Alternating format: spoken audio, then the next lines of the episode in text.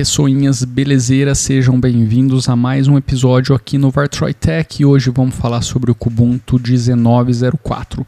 Prometo que não vou me alongar muito nesse episódio, tá ok? Eu também não vou ficar falando ponto a ponto do que existe de novo no Kubuntu 1904, porque inclusive para esse canal é até um pouco complicado. A gente fala bastante do Keri Neon, é, da evolução do Plasma Desktop, meio que versão a versão olhar para o Kubuntu 1904 é meio que olhar para uma coisa que a gente já está vivenciando há bastante tempo aqui. De toda forma, claro que muitas pessoas não acompanham todos esses vídeos, então eu vou falar sim de algumas coisas interessantes sobre o Kubuntu 1904, mas o meu objetivo aqui não é ficar elencando ponto a ponto do que existe de novo, tanto no Plasma Desktop, quanto na suite KDE, quanto no, na base ali Ubuntu 1904. Eu acredito que tenha pessoas aí na internet que já, tem, já fizeram materiais muito bacanas e bem completo em relação a isso.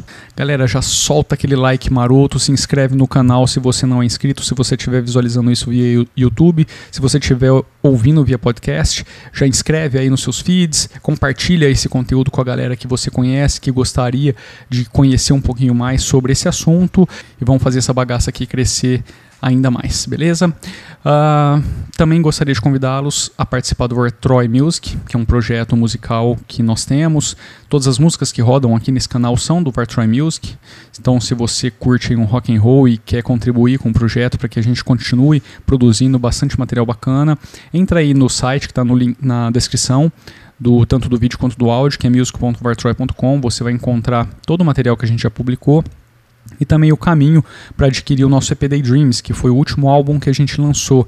E meu Tauratex, se você quiser contribuir, dezão, você vai ter acesso a todas as músicas desse EP em alta qualidade, tanto em Wave quanto em MP3, beleza? Tá tudo aí na descrição, todos os links que vocês precisam é, saber.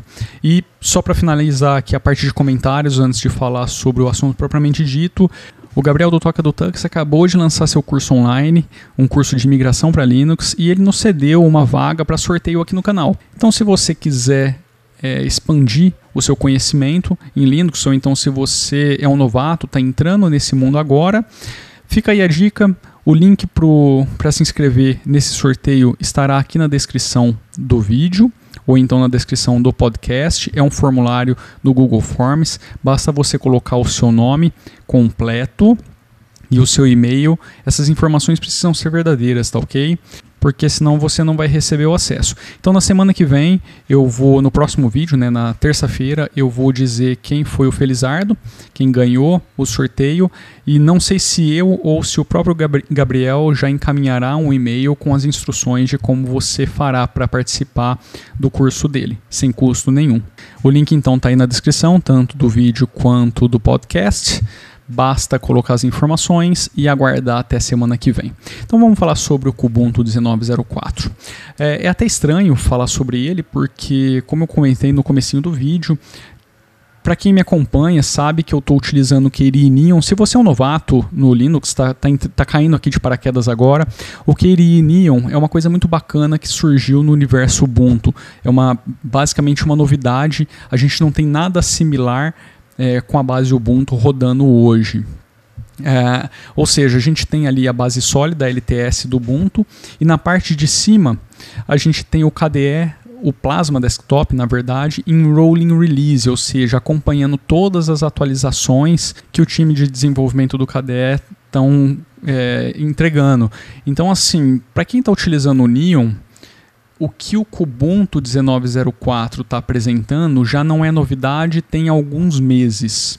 Mas é, é difícil de, de, comentar sobre o Kubuntu 1904 porque eu não consigo imaginar de qual base você está vindo. Se você está vindo do 1804 e está pensando em migrar para o 1904, se você já subiu ali para o 1810 e quer sair dele para o 1904, fazer a escadinha até chegar na próxima LTS, de repente você gosta de ficar subindo os degraus aí com as versões intermediárias do Kubuntu. Então é muito difícil de, de comentar é, o que, que realmente existe de novo para você, porque por exemplo, se você estiver na base 1804, você está utilizando o Plasma LTS, ele está travado na 5.12. Da 5.12 para 5.15, que é a que está rodando aqui agora, meu, mudou muita coisa. Assim, não drasticamente, você não vai ter uma, uma algo gritante que você fale assim, nossa, mas é outro desktop. Não, não é, não é isso que aconteceu. Mas em termos de aprimoramentos, de polimento, de ganho de desempenho, de performance, melhoria de algumas coisinhas é, aqui e ali que deixaram o sistema mais intuitivo, mais, é, mais responsivo. O, o próprio ambiente gráfico ele está mais leve. Então, assim, esse monte de melhoria veio acontecendo em cada versão que foi lançada do Plasma. Então, se você pegar aí a 5.13, a 5.14, a 5.15, aconteceu muita coisa nesse intervalo. Então, existem, para quem está saindo do, do 1804 LTS para o 1904, a, a mudança eu diria que é gigantesca. Agora, vale a pena mudar do 1804 para o 1904? A minha opinião é que Talvez. Talvez até por conta daquilo que eu comentei no vídeo passado sobre o que iria em live de editor de vídeo. É, no meu caso, aqui no Neon, como eu estou utilizando a base em Rolling Release, eu recebi a base não, desculpa, o ambiente gráfico e os aplicativos do guarda-chuva ali de soluções KDE, eu recebi a última versão do, do, do Keyrian Live. E o problema é que essa versão me acrescentou muitos bugs e tornou a minha utilização do Keyring Live meio que impraticável. E isso acabou me fazendo abandonar o software. É, então, assim, você sair da 1804 numa LTS que está tudo funcionando, se tiver tudo funcionando para você bonitinho, eu, eu não consigo ver qual seria um real motivo, a não ser que você tenha aí problema de desempenho ou é, ou então realmente queira todas as novidades do Plasma é, subindo os degraizinhos ali no, no, no Ubuntu.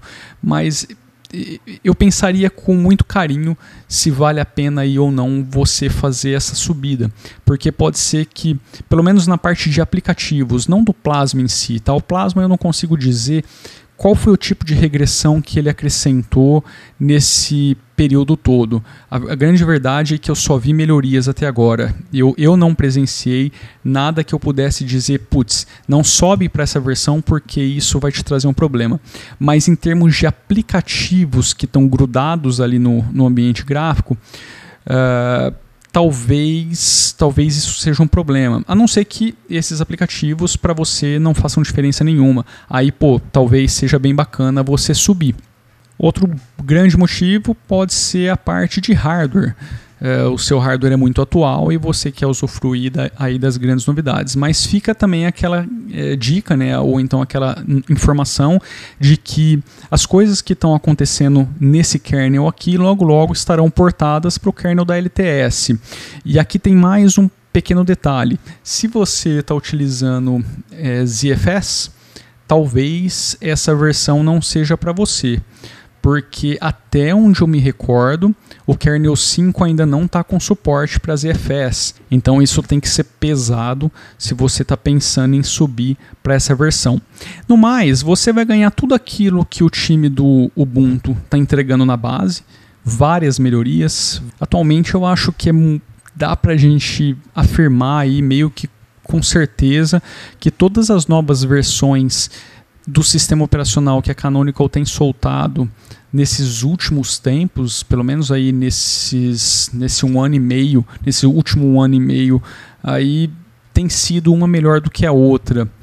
Então, é, nesse, nesse sentido, se você é aquela pessoa que quer as novidades, vale a pena subir de versão. De repente o Plasma 5.12 não está te atendendo da forma como você gostaria, ou ele está apresentando alguma lentidão e você quer experimentar o 5.15 então, de repente, vale a pena, mas eu diria para você fazer um teste, buta na live, cria aí um pendrivezinho bootável, faz alguns testes antes de partir para a instalação e se ele resolveu o que você precisa que precisava que fosse resolvido, manda bala.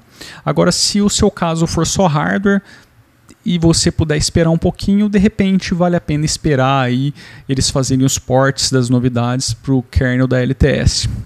Essa é a minha sugestão. Eu faria a, o upgrade? Hum, não. Eu prefiro ficar na base sólida e, se for o caso, se, se, a sua intenção é ter todas as novidades do Plasma, todas as novidades do KDE, vai para o Neon ele pode ser a melhor opção que você encontra hoje.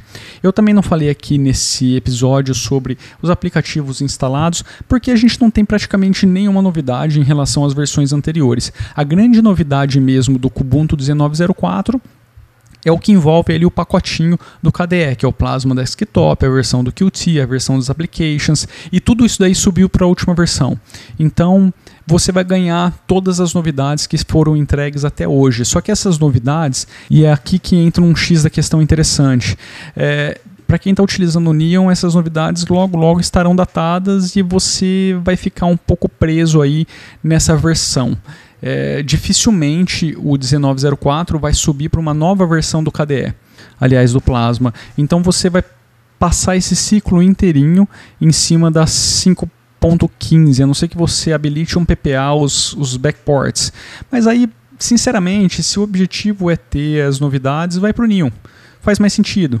A não ser que, tá bom, tem algum aplicativo que você utiliza que só é entregue via repositório e você precisa utilizar aquela versão mais nova, mais atual, que já faz parte do 1904, você não tem a solução via Snap Package, ou então via Flatpak, App Image, é, também não existe nenhum repositório para você adicionar na, na LTS na versão anterior, então aí faz muito sentido. E também, claro, se você tiver na versão 18.10, aí faz todo o sentido do mundo você fazer o upgrade, porque você não vai ter muito para onde correr. Ou você vem para cima ou você vai para baixo, porque o 18.10 logo logo perderá o suporte. Mas acho que é basicamente isso, tá? Não tem muito mais o que eu dizer aqui, porque eu vou ficar dando volta em círculos e como eu comentei no, no começo do, do, desse episódio, eu não vou ficar falando ponto a ponto de cada novo feature, porque essa lista pode ser gigantesca, dependendo de qual versão que você está vindo. Ah, gostaria de comentar que esse vídeo é, o segundo que eu já faço o, todo o trabalho fora do Keirinha Live. O vídeo anterior, para quem está vendo o vídeo, claro, o vídeo anterior eu fiz utilizando o Flowblade. Gostei muito, foi muito fluida a experiência. É, dei uma patinadinha aqui e ali, porque eu estou me familiarizando com a ferramenta, é a primeira vez que eu realmente faço uma edição na ferramenta. Tá certo que não foi tão complicado assim, mas existem alguns elementozinhos ali que eu ponho, é, faço um overlay, mudo, mudo o tamanho, uso o chroma key. Então, assim, algumas coisinhas que às vezes eu dou uma apanhadinha, uma, uma pecada ali, faltou uma transição para cá, uma para lá, mas enfim. É, esse episódio eu estou editando com o Olive, eu acabei desinstalando o Snap Package e baixei o App Image porque está bem mais atual. Então, se você quiser utilizar o Olive, lembrando que eu comentei que esse aplicativo está em versão alfa ainda, mas ele está bem estável. Se você quiser utilizar o Olive, eu indico baixar o App Image. É, esse episódio vai estar sendo editado com ele, foi editado com ele, claro, vocês tá, estão ouvindo ou assistindo depois da edição. E esse foi o trabalho final e eu estou aí decidindo com qual deles eu vou é, ficar de repente com os dois. Mas eu, em algum momento vou ter que acabar escolhendo um dos dois, senão vai ficar aquela zona para um, um, um default para cá, um default para lá e, e, as coisas acabam não saindo tão rápido quanto deveriam. Só lembrando, né, que aqui no link da descri na descrição aqui desse áudio ou desse vídeo, a gente tem um link para vocês participarem do sorteio, uma vaga para o curso online do Gabriel do Toca do Tux sobre o curso de migração para Linux que ele acabou de lançar. Basta você preencher o seu nome e seu e-mail. Semana que vem eu volto e digo quem for, quem foi aí o Felizardo que ou a Felizarda que ganhou a vaga para participar do curso dele e depois a gente vai entrar em contato via e-mail ou eu ou ele passando as instruções. Beleza? Eu vou ficando então por aqui. Um grande abraço. Fui. Sweet